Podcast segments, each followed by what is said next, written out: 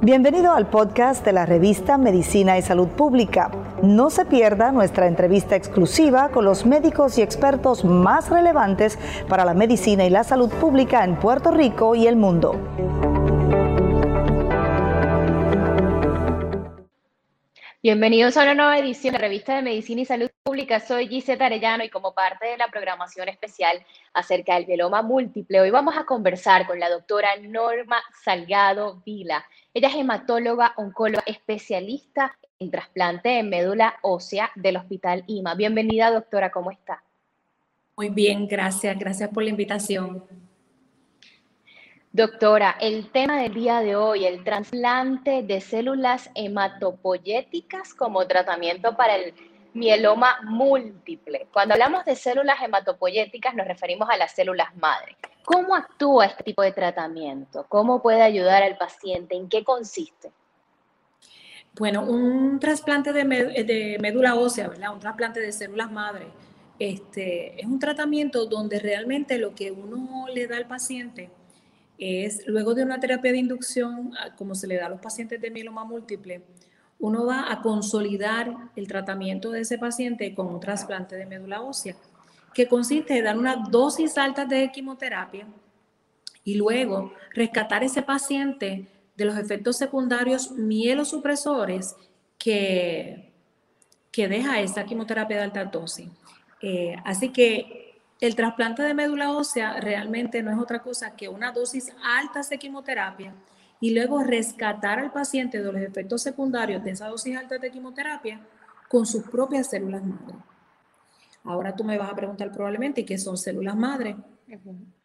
Pues células madre no es otra cosa que unas células que están en nuestra médula ósea, que son las precursoras de nuestras células hematopoyéticas, como lo son las células blancas, que nos ayudan a combatir infecciones, las células rojas que cargan la hemoglobina, que a su vez cargan el oxígeno para hacer el intercambio gaseoso en todos nuestros órganos, y las plaquetas que nos ayudan a eh, coagular y no que nos vayamos a desangrar.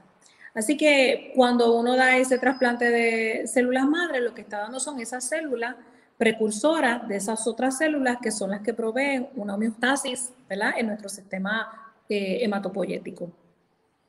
¿Cómo actúa este tratamiento para contrarrestar esos efectos secundarios? ¿En qué consiste? ¿Cuánto tiempo se lleva este tipo de tratamiento? Y además de eso, ¿de qué manera van cambiando las células? Mira, pues en ese tratamiento, por ejemplo, te voy a dar un ejemplo, un paciente que el proceso del, del trasplante, ¿verdad? Es uno que podíamos dividirlo en dos partes, ¿verdad? Una parte es cuando colectas esas células madre, y eso está precedido por cuatro días de dar unos agentes de crecimiento.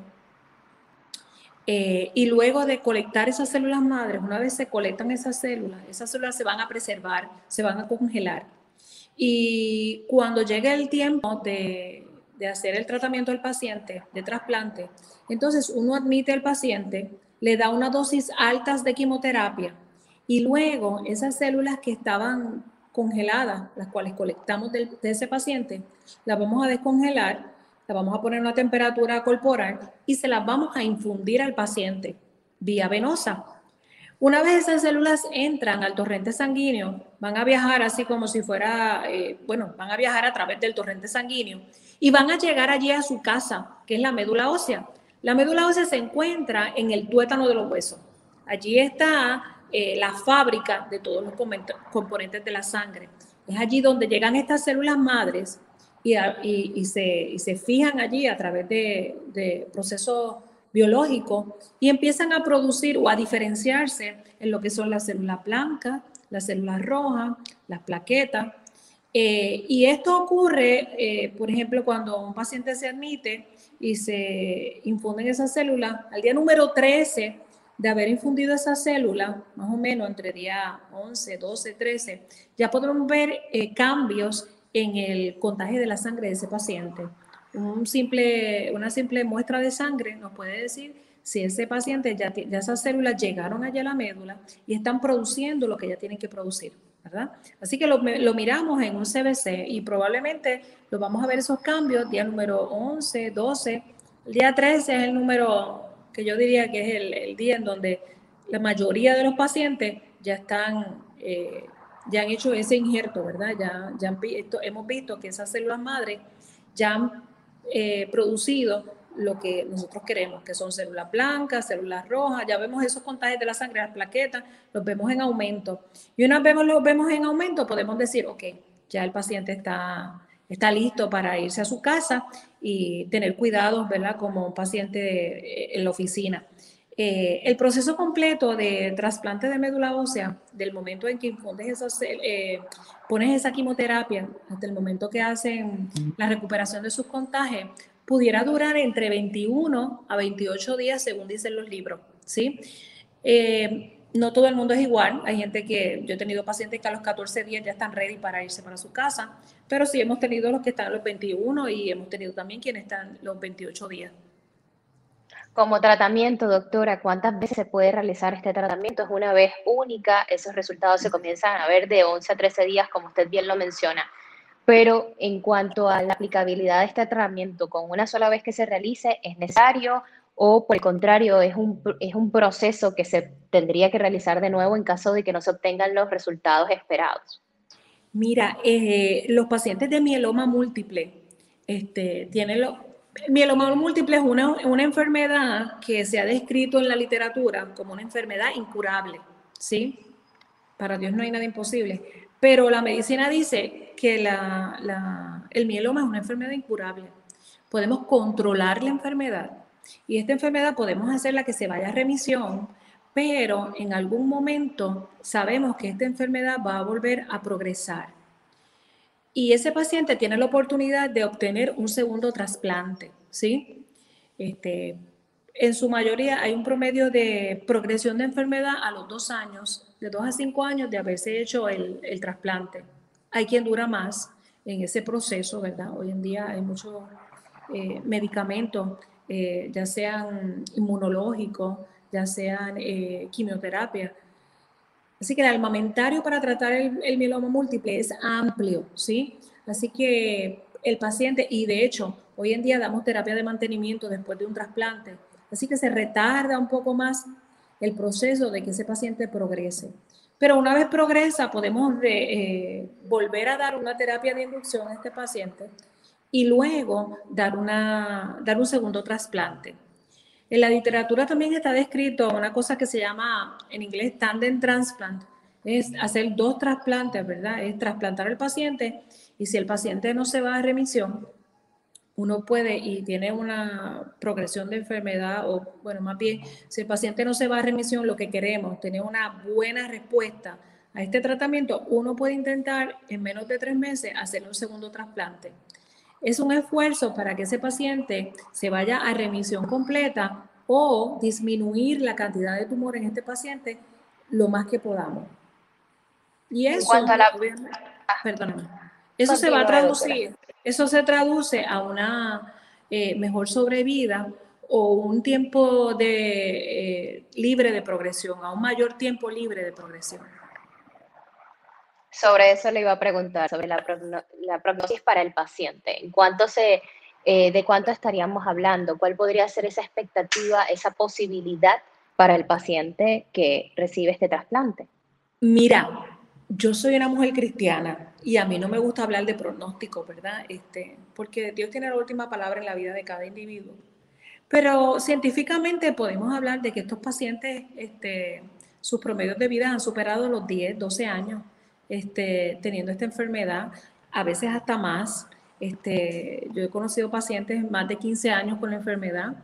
Eh, así que, claro, sabemos que un promedio de durabilidad de un trasplante es de 2 a 5 años y cuando haces un segundo trasplante, ese tiempo de libre de progresión eh, podría reducirse a, a, la mitad del tiempo que le duró el trasplante anterior, ¿verdad? Y eso está eh, descrito en la literatura. ¿Desde hace cuántos años se empezó a usar este tipo de tratamiento, doctora, y cómo ha sido la evolución mismo a través de los años? Wow, estos tratamientos han, empezaron a utilizarse en la década de los 70, ¿sí? Eh, yo nací en el 71, o sea que más o menos yo nací con los trasplantes. Este, y, su evolución, pues mira, en cuanto al tratamiento de, mieloma, eh, ha sido, es parte del armamentario que tenemos para, para estos pacientes. Trasplante como tal, e, ese tratamiento de trasplante ha evolucionado grandemente en, todo, en todos los aspectos de las enfermedades que utilizan trasplante. Eh, enfermedades como leucemia, linfoma, síndrome mielodisplástico. Hemos podido ver que trasplante puede conferir una mejor sobrevida a estos pacientes. Eh, de hecho, podemos hablar en algunos casos hasta de curabilidad con este tipo de trasplante. Claro, estamos hablando de diferentes tipos de trasplantes, ¿verdad? Hay trasplantes halogeneicos, que son pacientes que, reciben eh, células madres de otros donantes que son compatibles con ellos, pero no son de ellos mismos, ¿ves? También hablamos de trasplantes eh, haplotipos, ¿verdad? Que son, son pacientes que reciben células madres de sus progenitores, ya sea del padre o de la madre. También hablamos de trasplantes singeneicos, esos que se ocurren entre dos personas que son gemelos, ¿ves? Son trasplantes singeneicos.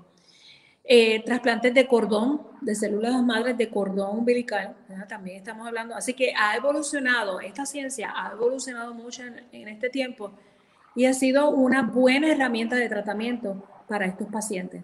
Es por eso que cada día hay más investigación, hay nuevos tratamientos, hay nuevos medicamentos dentro del proceso de trasplante que hace que esos pacientes tengan una mejor eh, sobrevida y un mejor pronóstico.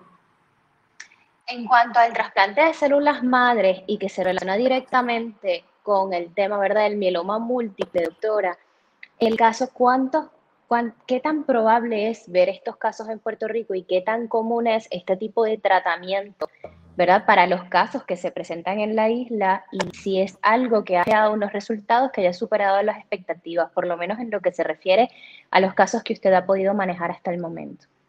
Mira, este, en Puerto Rico, si vamos a hablar de Puerto Rico, ¿verdad? Este, de hecho, mieloma no es una enfermedad común, no es una enfermedad común, aunque sí, este, cada día la podemos diagnosticar más porque tenemos más herramientas para diagnosticarla.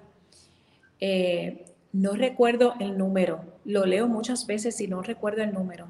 No recuerdo si es uno, no, no te voy a decir el número porque no lo recuerdo, qué pena que no lo recuerde ahora. Y me da vergüenza no recordarlo, pero no recuerdo el número eh, eh, específico de los pacientes diagnosticados por año en Estados Unidos. Y en cualquier este, información que de mieloma va a estar, así que me, me da pena un poco eh, no podértelo decir, eh, pero no es una enfermedad muy eh, sumamente común en Puerto Rico.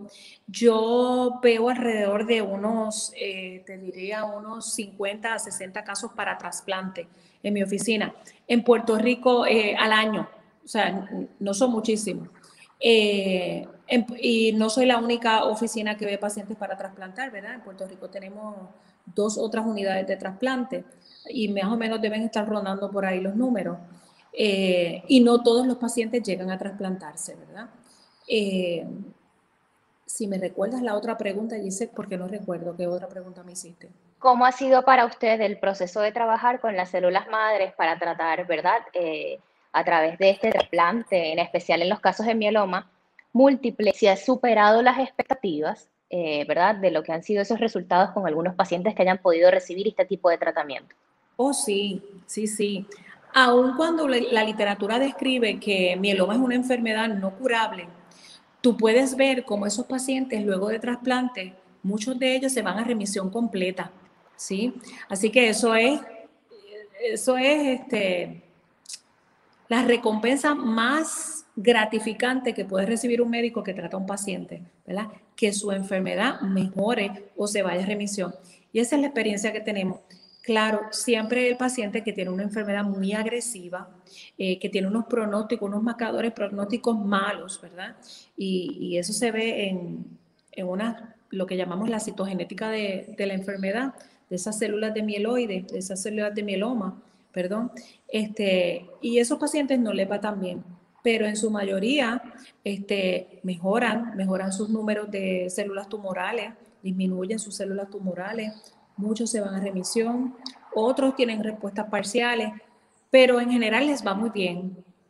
Eh, yo soy apasionado por lo que hago, así que todo lo que te voy a decir de, mi experiencia con esos pacientes es bueno, es bueno. Este, la oportunidad de tu poder eh, ser un tratamiento más, un instrumento más, una vía más de que ese paciente pueda tener eh, o pueda prolongar eh, la progresión de su enfermedad o pueda prolongar su vida, pues ciertamente es gratificante para cualquiera que esté ahí. Este, cualquiera que trabaje con estos pacientes, seamos doctores, enfermeros, secretarias, eh, hasta el personal de limpieza, administradores, saber que tú puedes poner un granito de arena para que la vida de ese paciente se torne mejor y en muchas ocasiones se prolongue, pues, ¿no? ¿Qué te puedo decir? Le doy gracias a Dios por ello. Gracias a Dios por, por permitirnos ser instrumentos de Él para lograr este, lo que es un tratamiento tan efectivo en los pacientes de mieloma. Doctora, ¿cuáles son los retos que enfrenta el especialista al trabajar con este tipo de tratamiento? Mira, en, en ocasiones, bueno, te voy a decir de las más sencillas. En ocasiones eh, hay problemas en, ocasiones con algunos medicamentos. Los pacientes eh, que van a ser trasplantados reciben medicamentos costosos, muy costosos. En ocasiones hay hasta escasez de, medicamentos en la nación, ¿verdad? Hay veces que o por nevada este, por diferentes desastres naturales o por eh, problemas en la planta de producción de medicamentos. Pues hay veces, hay temporadas o han habido temporadas, aunque no son las más, que hemos tenido ese problema. Eh, y de verdad te, es un poquito incómodo, a veces te desesperas un poquito. Eh, pero nada, siempre gracias a Dios hemos hemos podido lograrlo, a veces tenemos que retrasarnos un poco, eh, a veces tenemos que modificar ciertas cosas. Eh, y eso, es, a veces esa parte económica, ¿verdad? Donde no, o, de la ah, disponibilidad de, de, lo que necesitamos, pues a veces es un poquito retante. A veces los pacientes nos siguen instrucciones, ¿verdad? Y eso también nos pone un poquito incómodos. Por ejemplo, te voy a dar un ejemplo. Los pacientes después de un trasplante se quedan con sus defensas bajas este ejemplo me pasó hoy. Y ellos no deben comer en ningún tipo de restaurante eh, y no deben, deben estar en su casa el mayor tiempo posible, no deben estar acercándose a, mascotas, a sucio, eh, a gente enferma. Y entonces hoy me llama una paciente de la mañana y me dice, ¿puedo comer en la cafetería que queda cerca del hospital? Y yo, mm, de momento como que pensé no contestarle porque digo, pero ¿por qué si yo le di las instrucciones? Pero nada, después le dije, no puedes comer en la cafetería, debes comer en tu casa. Así que este, son retos que te enfrentas. A veces este, el paciente se va y quiere ir a la playa o al río. Este, yo vivo en una isla, la gente es playera, este, casi dependen del mar para vivir. Así que hay veces que, que nos encontramos con él. No, es que no puedes ir a la playa, que no puedes coger sol todavía, es que tienes que cuidarte. Y eso es un reto bien grande porque eh, eh, ellos son como, llegan a ser como tus hijos que no te respetan, que tú le das unas instrucciones, le dices y esto, pero eh, al final ellos, ¿verdad? Y hay veces que regresan a, ser hospitalizados porque están deshidratados, porque estuvieron en la playa cogiendo sol, o porque están enfermos, este, alguna bacteria, algo cogieron, o este, se fueron a una fiesta familiar y había alguien con influenza o con micoplasma y entonces se puede enfermar. Y ese tipo de cosas, y, eh, y eso sí son retos, eh, son dificultades que uno enfrenta con los pacientes y a veces es un poquito frustrante, pero en general ellos son muy obedientes y son muy buenos. Solamente hay algunos, unos cuantos casitos. Doctora, como tratamiento, ¿existe algún perfil en específico que responda mejor a este tipo de tratamiento, bien sea por edad, eh, que aplique mejor a hombres o mujeres? ¿Existe algún perfil marcado de quienes podrían recibir este tipo de tratamiento? Bueno, todo el mundo que tiene mieloma y tiene un buen perfil eh, en cuanto a nosotros le llamamos eh, el estado general del paciente, ¿verdad? Entiéndase que el corazón está bien, los pulmones, el riñón, el sistema de coagulación, donde los órganos diana estén bien, en condiciones óptimas, no tienen que estar perfectos, pero sí en condiciones óptimas, ese paciente es un candidato para trasplante. Claro, eh, sabemos que aquellos pacientes que se van a remisión completa antes de ir a, trasplante y van a remisión completa a trasplante, esos pacientes les va mejor, su sobrevida es mejor, así que les va mejor. Aquellos pacientes que tienen citogenéticas un poquito complicadas, como son anomalías del cromosoma 1, de lesiones del 17P, de lesiones del 13, hipodiploidía, ese, ese paciente es un poquito más difícil de tratar y sabemos que los resultados no van a ser tan buenos como aquellos pacientes que tienen buena citogenética. Así que si al, si al hombre o a la mujer no, les va igual les va igual. Doctora, algunas consideraciones que tengan que tener en mente los especialistas cuando consideran en especial trabajar con este tipo de tratamiento, que es el trasplante de células hematopoyéticas como tratamiento para el mieloma múltiple, que considera importantes mencionar. ¿Cuáles podrían ser? Tú me hablas de las consideraciones del, al paciente. Las consideraciones a los especialistas que deben, a los doctores, a, todo el equipo que se relaciona, ¿verdad? El equipo interdisciplinario que pueda trabajar con este tipo de tratamiento. Sí, precisamente eso te iba a decir, que es un grupo multidisciplinario, ¿verdad? Cuando uno hace trasplante hay un nutricionista, hay un trabajador social, hay disponible un psicólogo, un neumólogo, un neumólogo porque pueden haber complicaciones de pulmón, un cardiólogo porque pueden haber, haber complicaciones cardiovasculares. Un infectólogo es sumamente importante porque esos pacientes llegan a un momento donde sus defensas están en cero. De hecho, sus células blancas, que son nuestro primer sistema de, defensa, se va a cero. Eh, pues obviamente enfermería, enfermera práctica, secretaria, eh, un familiar, familiar, la familia es bien importante en este caso, ¿verdad? Así que hay que tomar todo eso en consideración. Si este paciente tiene enfermedades mentales, lo cual, lo, cual lo hace un paciente que no puede estar eh, mucho tiempo hospitalizado, ¿verdad? Pues hay que recurrir a evaluaciones eh, psiquiátricas antes de hospitalizar al paciente para poder manejar esos estados de ansiedad o de depresión que le da a estos pacientes por estar hospitalizados, por estar encerrados, por no ver a la familia. Hoy en día hay un reto mayor con esto del COVID porque las, visitas son limitadas. Así que imagínate tú eh, hospitalizado en un cuarto 24/7 por 21 a 28 días sin ver a nadie, o solamente a una persona. Así que eh, son retos que, que, tenemos en este, en este tiempo. Eh, otras consideraciones que debemos tener, por ejemplo, las edades de estos pacientes. ¿ves? Cuando vamos a trasplantar un paciente, los pacientes eh, jóvenes les va mejor, ¿verdad? Porque responden mejor a los efectos secundarios de estos medicamentos. En ocasiones, si el paciente tiene disminuida la función renal, más se conoce por afectar eh, el riñón, ¿verdad? Porque esa carga de proteínas el, riñón no puede manejarla. Así que si este paciente tiene deficiencias en su sistema renal, hay que tener eh, evaluación de este paciente para entonces reducir probablemente la cantidad de quimioterapia que le des. Eh, si el paciente tiene un perfil que no es bueno, ya sea por la edad o por enfermedades crónicas, pues uno debe considerar muchas veces no trasplantarlo, ¿verdad? Porque queremos que el tratamiento sea mejor, no peor para estos pacientes. Estos pacientes tienen riesgo de mortalidad. Los mejores centros de, de la nación este, pudieran tener de un 3 a un 5% de mortalidad en esos pacientes que se trasplantan. Así que todo esto son consideraciones que debemos tomar. La edad, el perfil del paciente, el equipo multidisciplinario que tienes, las evaluaciones antes, durante y después del trasplante. Todo eso son consideraciones que tomamos en cuenta eh, al momento de trasplantar y dar seguimiento a estos pacientes. Doctora, como parte de los efectos secundarios que puedan presentar los pacientes y en cuánto tiempo podrían verse esos efectos secundarios y quizás cuánto tiempo podrían durar, eh, tienden a permanecer por el resto de la vida del paciente o por el contrario son efectos secundarios que avanzan progresivamente y pueden contrarrestarse. De los efectos secundarios más comunes en los pacientes que se trasplantan tenemos pues obviamente la mielosupresión, que no es otra cosa que la disminución de los contagios de la sangre, disminución de plaquetas, disminución de sangre, disminución de, células blancas.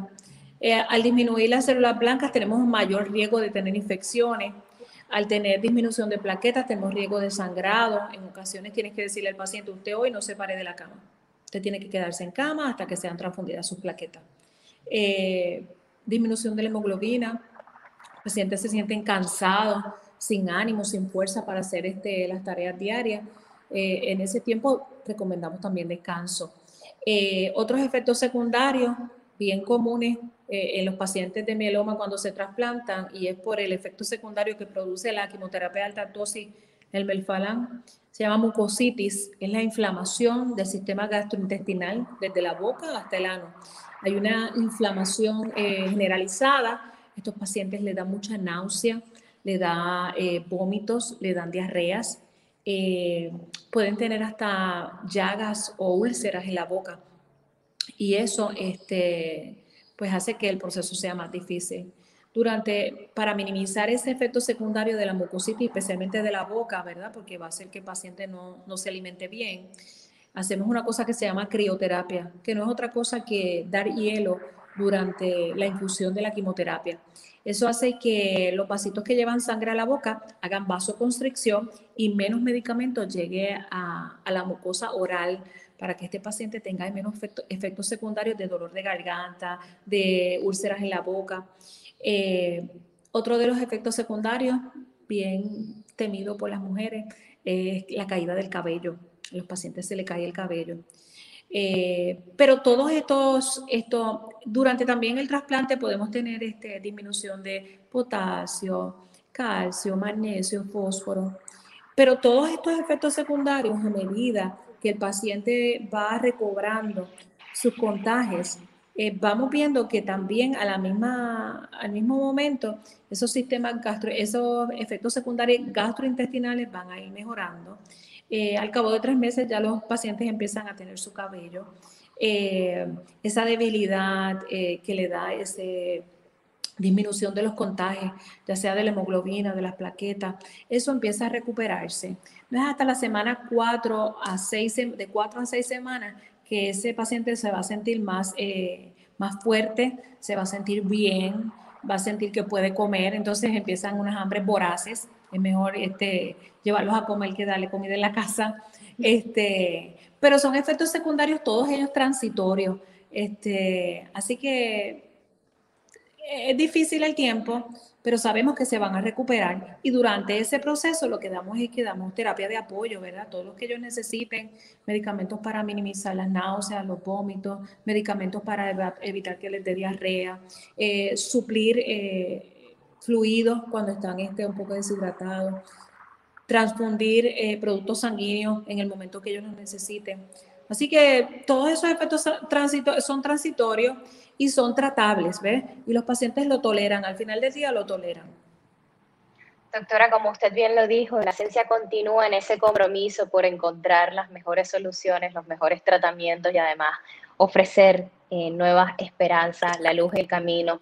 Eh, es importante además considerarlo, porque no se debe descartar del todo la posibilidad de tratar eh, a un paciente con un trasplante de células hematopoyéticas y porque hay que continuar en esa búsqueda de ofrecerle todas las opciones disponibles a aquellos que han confiado no solamente su salud, sino también las esperanzas de continuar desde la mejor eh, forma posible el camino andado y además eh, otorgarle esa posibilidad de, a pesar de pasar este malestar, de los posibles efectos secundarios, tener la opción de la elección. Así es. Gracias. ¿Algo adicional que quiera considerar, doctora? Nada, que mientras podamos ser un instrumento más en la vida de los pacientes, este, siempre lo vamos a hacer, ¿verdad? Este, hoy en día no conocemos la cura científica del mieloma múltiple. Yo siempre le digo a mis pacientes, pero para Dios nada es imposible. Así que es importante, eh, es importante la ciencia, pero también es importante nuestra fe, ¿sí? Porque la ciencia dice que no es curable el mieloma, pero la Biblia dice que hay un Dios que sana. Así que tenemos que tener fe también, ¿verdad? Este, van de la mano, van de la mano. Y el Señor sabrá qué usar para curarnos, para sanarnos y darnos la sabiduría para seguir adelantando en la ciencia, ¿verdad? Para encontrar la cura de estas enfermedades que son tan difíciles de curar. Y yo tengo fe que un día, no muy lejano, tengamos la cura del mieloma en el nombre del Señor.